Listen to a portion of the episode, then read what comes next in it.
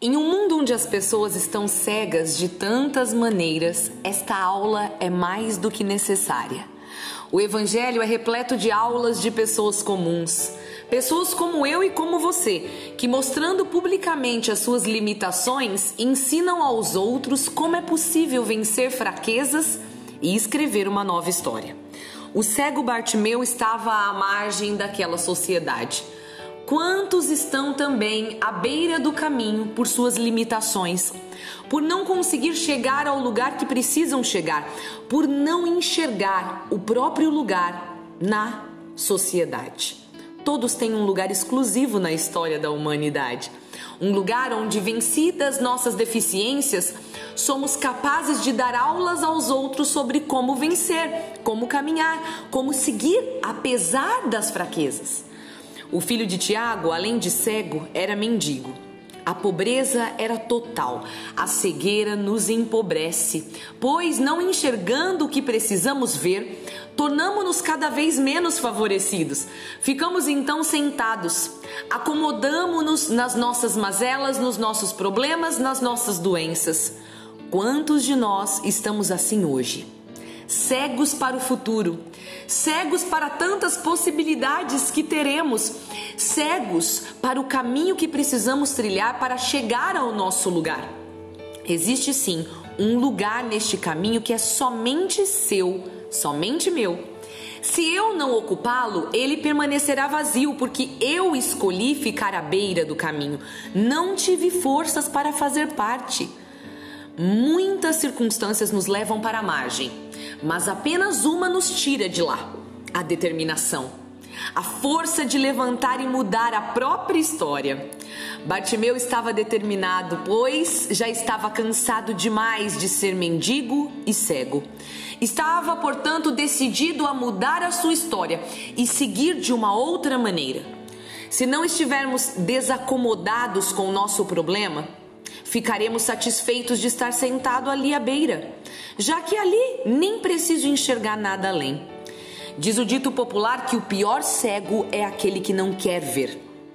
Que hoje nem eu nem você seja esse cego. Mas que esta aula abra nossos olhos para um novo caminho, para um novo lugar, para o seu lugar. Na tão conhecida cena do Evangelho, o cego Bartimeu faz cinco coisas essenciais para mudar o rumo da sua vida. Ressalto que são cinco ações de Bartimeu, não de Jesus. O que cabe a você, faça. Não seja tão cego a ponto de achar que Jesus precisa fazer tudo por você. Faça sua parte e Jesus sempre fará dele. As cinco reações de Bartimeu foram: 1. Um, gritar por Jesus. 2. Quando repreendido, gritar ainda mais alto. 3. Jogar fora o manto. 4. Saber o que quer dizer e dizer em alta voz. E 5. Por fim, seguir Jesus pelo caminho. 1. Um, gritar por Jesus. Amados, às vezes falar não é o suficiente, é necessário gritar para ser ouvido por Jesus. Talvez a nossa oração esteja tão morna, até fria, que nem mesmo você esteja ouvindo a própria voz. Faça-se ouvir. Não é agressividade, é fé. Você não estará mandando Jesus agir, estará implorando por sua misericórdia. Seguindo esta primeira lição de Bartimeu, encontre a oportunidade e ouvindo em seu coração que Jesus chegou, grite, grite para ser ouvido por ele. Se quiser fazer isso agora, pause este podcast e faça-se ouvir. Chame por aquele que pode curar, curar qualquer doença, por aquele que pode curar toda cegueira e fazer você voltar a enxergar agora. 2. Quando repreendido, grite ainda mais alto. O que acontecerá quando você começar a clamar por Jesus? As pessoas vão se incomodar com a sua voz, é claro. Sim, Cego e mudo, você não estava incomodando ninguém, óbvio, não mesmo. À beira do caminho, você não incomodava ninguém, você não fazia parte de nada, mas de repente, você é alguém e, portanto, as pessoas começam a te perceber e até a te repreender e pedir que você se cale. Mas quando isso acontecer, não pare. Bartimeu fez o que era necessário para chegar até a cura e gritou ainda mais. Quando o mundo disser não, grite ainda mais, pois significa que você está perto do milagre. Quanto mais perto da graça estivermos, mais investidas o inimigo fará. As investidas serão ferozes para te fazer desistir. Quanto mais perto da vitória, mais difícil será, mas não desista. Logo, logo você vai enxergar a luz que tanto espera e sairá deste lugar de fracassos. Logo ouvirá que o Senhor quer falar com você. E então chegou a hora de jogar fora o manto e pular para ir até ele. Três, jogue fora o manto. Bartimeu não ficou com aquele manto deixou de lado o pesado manto e pulou. Não se levantou lentamente, caminhando custosamente até Jesus. Não, ele não estava mais com o peso do manto. Ele pulou e não perdeu mais tempo. Qual é o manto que você precisa deixar hoje para ir ao encontro de Jesus? O que é o seu manto? Bens materiais te prendem sentado aí? Desânimo, tristeza, o seu passado está pesando sobre os seus ombros, seu pecado te impede de levantar, de pular para ir ao encontro de sua cura completa? Joga este manto, meu irmão, minha irmã. Lança para o lado este manto, porque é exatamente ele que está te impedindo de pular, de ter forças para pular e lutar por sua vitória. Quando você abrir mão do que precisa abrir mão, será capaz de levantar e buscar a sua cura. O manto está te impedindo de vencer. Abra mão do que te impede de ser quem você nasceu para ser. E vá até Jesus. Chegando até Jesus, você precisa do número 4, saber o que você quer. Porque Jesus, assim como perguntou para tantos outros e perguntou para Bartimeu, hoje pergunta para você: O que queres que eu te faça? Se Jesus te perguntasse isso agora, amado, e Ele está fazendo isso, será que você realmente sabe o que quer de Jesus?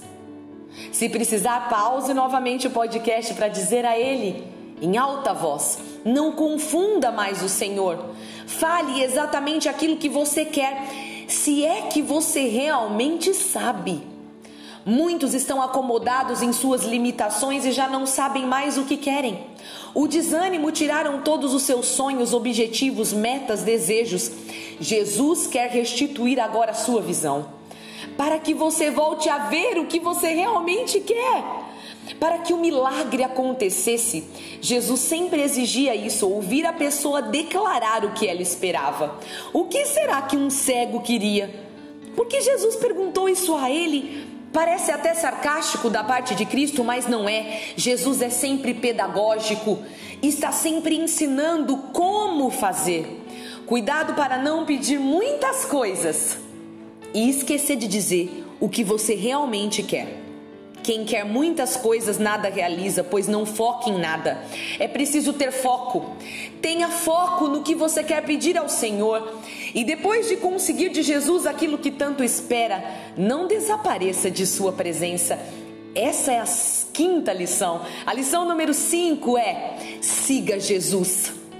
Tantos pedem, pedem e depois de serem atendidos desaparecem. O cego não. Ele seguiu Jesus. Ele não queria enxergar para pecar, queria enxergar para seguir Jesus. Peça hoje a Jesus aquilo que você sabe que vai te colocar neste caminho, no caminho de Jesus, no seguimento do Cristo. Do contrário, é melhor mesmo permanecer sentado à beira do caminho cego. Só, vela, só valerá a pena enxergar se for para enxergar o Mestre. Só valerá a pena jogar o manto se for para ser verdadeiramente livre. Só valerá a pena levantar-se se for para seguir com o Cristo. Que aula, amados! Um cego e mendigo que nos ensina todas essas coisas em um só momento, em uma só cena. Quantas coisas podemos ensinar às pessoas quando estamos decididos? Quantas e quantas lições daremos a nossos filhos, a nossos cônjuges, a nossos irmãos de comunidade quando resolvermos levantar, pular, gritar, se for preciso, e seguir o caminho com Jesus, ocupando o nosso verdadeiro lugar.